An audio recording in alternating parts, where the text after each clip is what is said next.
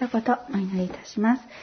愛する天のお父様、ありがとうございます。どうぞ、これから開く聖書の言葉も、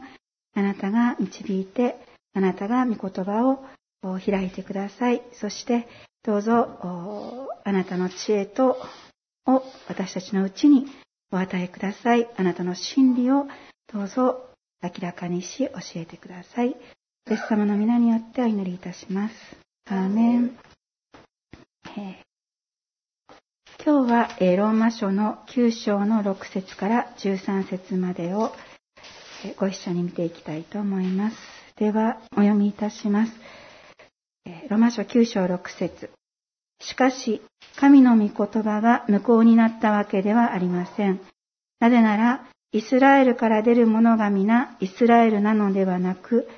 アブラハムから出たからといってすべてが子供なのではなく、イサクから出る者があなたの子孫と呼ばれるのだからです。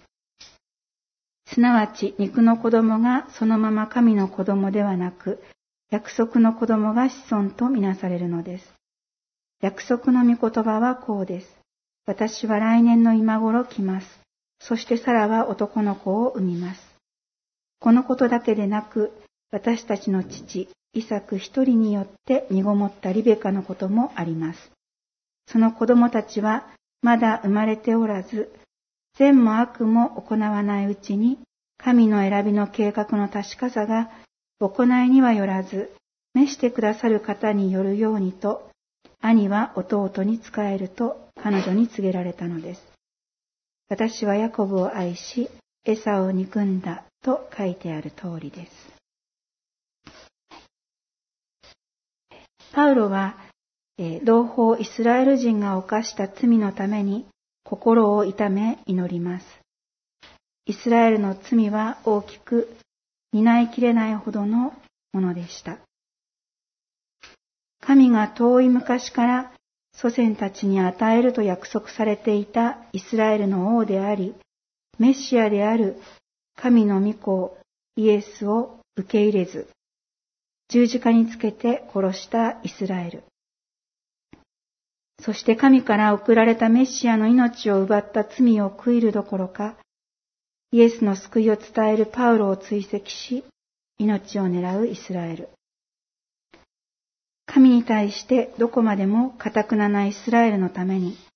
パウロは精霊と一つとなって取りなします。なぜなら、憐れみの神がイスラエルと一方的に結ばれた神の民としての契約は、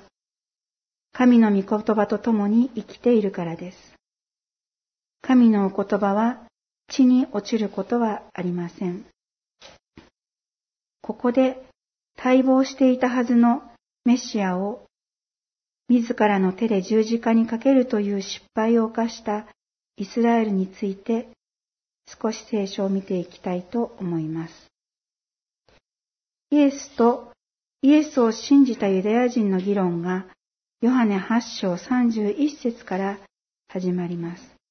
レジュメにありますが、ヨハネの8章31節から37節までをお読みします。そこでイエスは、その信じたユダヤ人たちに言われた。もしあなた方が私の言葉にとどまるなら、あなた方は本当に私の弟子です。そして、あなた方は真理を知り、真理はあなた方を自由にします。彼らはイエスに答えた。私たちはアブラハムの子孫であって、決して誰の奴隷になったこともありません。あなたはどうしてあなた方は自由になると言われるのですかイエスは彼らに答えられた。誠に誠にあなた方に告げます。罪を行っている者は皆罪の奴隷です。奴隷はいつまでも家にいるのではありません。しかし息子はいつまでもいます。ですからもし子があなた方を自由にするなら、あなた方は本当に自由なのです。私は、あなた方がアブラハムの子孫であることを知っています。しかし、あなた方は私を殺そうとしています。私の言葉があなた方のうちに入っていないからです。あなた方は私の言葉にとどまるなら本当に私の弟子です。あなた方は真理を知り、真理はあなた方を自由にします。しかし、えー、イエス様のお言葉に対して、イエスを信じたユダヤ人たちは、非常に反発をします。イエス様は、ユダヤ人たちの信仰が人間の内面にある罪を認識していないもので、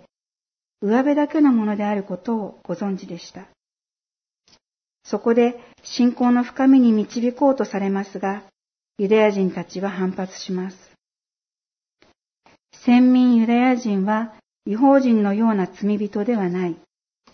奴隷になったことは一度もない。神から与えられた立法を守っている自分の正しさを主張し続け、アブラハムの血筋を誇ります。そして、罪に光を当てようとするイエスに対して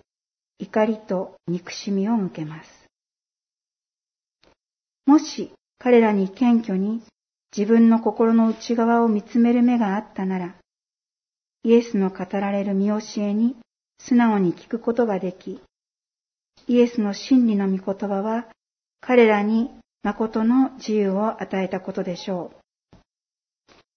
イエスが山で山で群衆を教えられた言葉、心の貧しい者、自分をつまらないものと評価する謙遜な人は幸いです。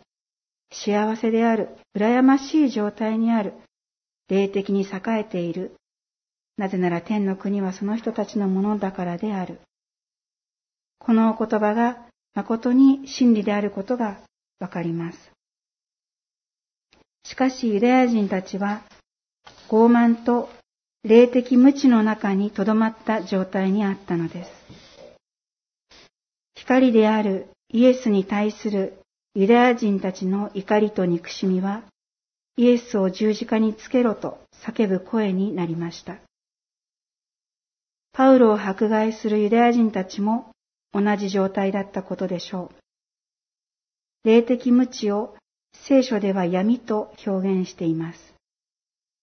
闇の中にあることは恐ろしい罪へと人を導きます。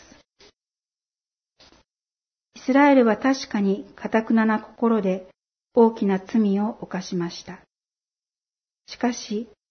このような心を堅くなにしたユダヤ人は、イスラエルのすべてを占めていたのではなく、一部であるとパウロは述べています。ローマ11章25節兄弟たち、あなた方にぜひこの奥義を知っていただきたい。それはあなた方が自分で自分を賢いと思うことがないようにするためです。その奥義とは、イスラエル人の一部が堅くなになったのは、違法人の完成のなる時までであり、こうしてイスラエルは皆救われるということです。こう書かれている通りです。救う者がシオンから出て、ヤコブから不経験を取り払う。このようにあります。かたくなになったイスラエルが一部のものだったということは、イスラエルの歴史を見ても同じように見られます。イスラエルが分裂し、他国との戦いに敗れ、滅ぼされ、補修とされた混乱の時代。神に対して心を固くに固くなにしたと記されているのは、王、偽預言者、祭司が挙げられています。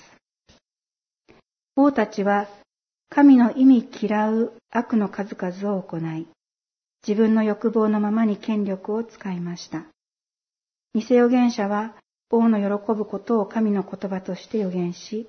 祭司は神に使わされた預言者を迫害したのです。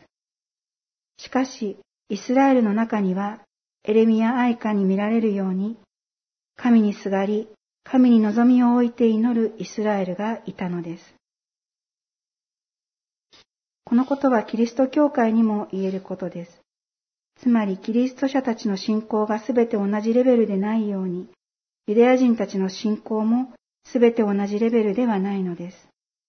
そして神は、心をかたくなにしたイスラエルをも時が来たならばお救いになると約束されているのです。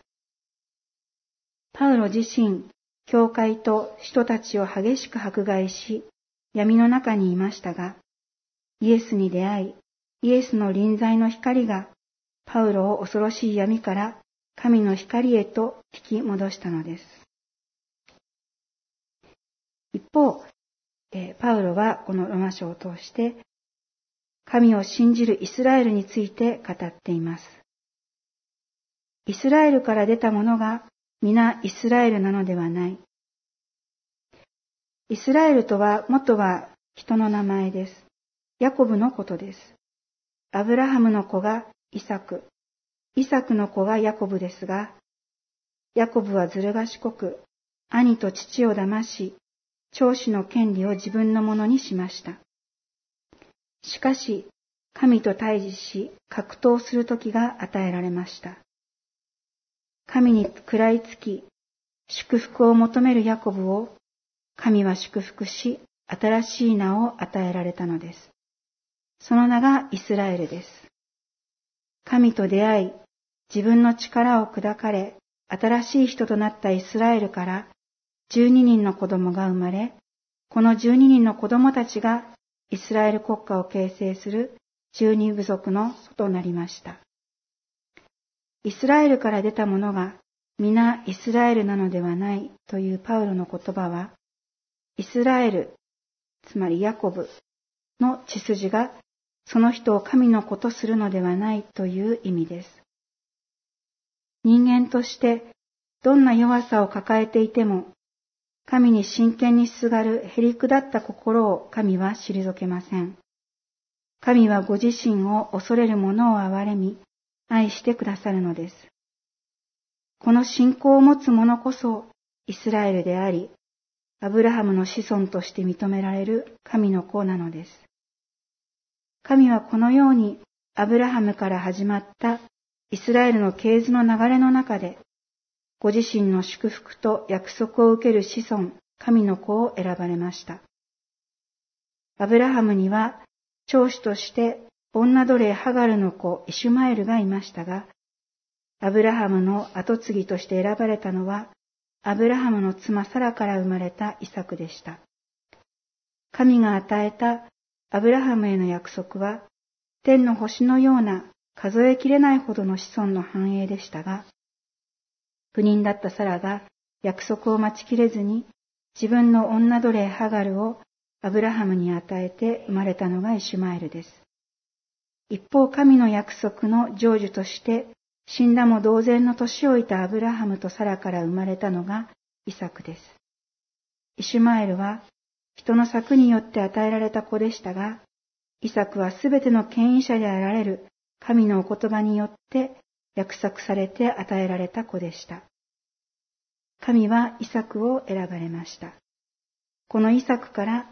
エサウとヤコブが生まれました。二人が生まれる前から神は母リベカに、兄は弟に仕えると告げられ、神は後にイスラエルと新しい名を与えられる弟ヤコブを選ばれたのです。このようにイスラエルの中には、心をかたくなにしたイスラエル、アブラハムの信仰に倣い、神にすがるイスラエル、またイエスを信じるイスラエルがありますが、すべてがイスラエルなのです。イエスを十字架につけたから、イスラエルが見捨てられ、聖書にあるイスラエルが受ける約束から除外されるということはないのです。神は人類を、いえ、全被造物を罪と呪いから救うご計画をイスラエルの中から神の選びを通して進められました。神にすがり、信頼して歩む者たちを選び用いられたのです。完全な信仰者であられるアブラハムの子孫、イエスは、神の御心を成し遂げられ、救いの道を開かれました。そして時が来たならば、神はイエスを通してイスラエルを皆お救いになるのです。私は思うのですけれども、キリスト者とされながらも、闇に迷い生きる人にも、神は同じ希望を与えてくれるのではないでしょうか。イエスの光は闇を切り裂き、闇は光に打ち勝つことはないのです。お祈りをいたします。愛する天のお父様、あなたが与えてくださったイエス様、その光はすべての闇を切り裂いて救い出してくださいます。あなたの光は力強く、どんなに堅くなな心のものも、その心の堅くなさを打ち砕いて、光へと導いてくださる方であることを心から感謝をいたします。どうぞ神様、イスラエルのうちにも、今なお堅くなな心を持ち、イエスを知ることのない人たちが多くおりますが、その人たちの上にもあなたは必ず救いを与えるという約束を与えてくださっています。また、私たちキリスト者にあっても、もしかしたら闇の中に、キリスト者でありながらも闇の中にいる人たちもあるかもわかりません。でも神様私たちの中にそのような人があったとしても、あなたは、あなたの光は、その闇をも切り裂いてくださることを信じます。どうぞ神様、あなたの大いなる力で、私たちが光の中を歩み続け、そして誰一人漏れることなく、神の御国に入ることができますように導いてください。イエス様の皆によってお祈りいたします。アーメン。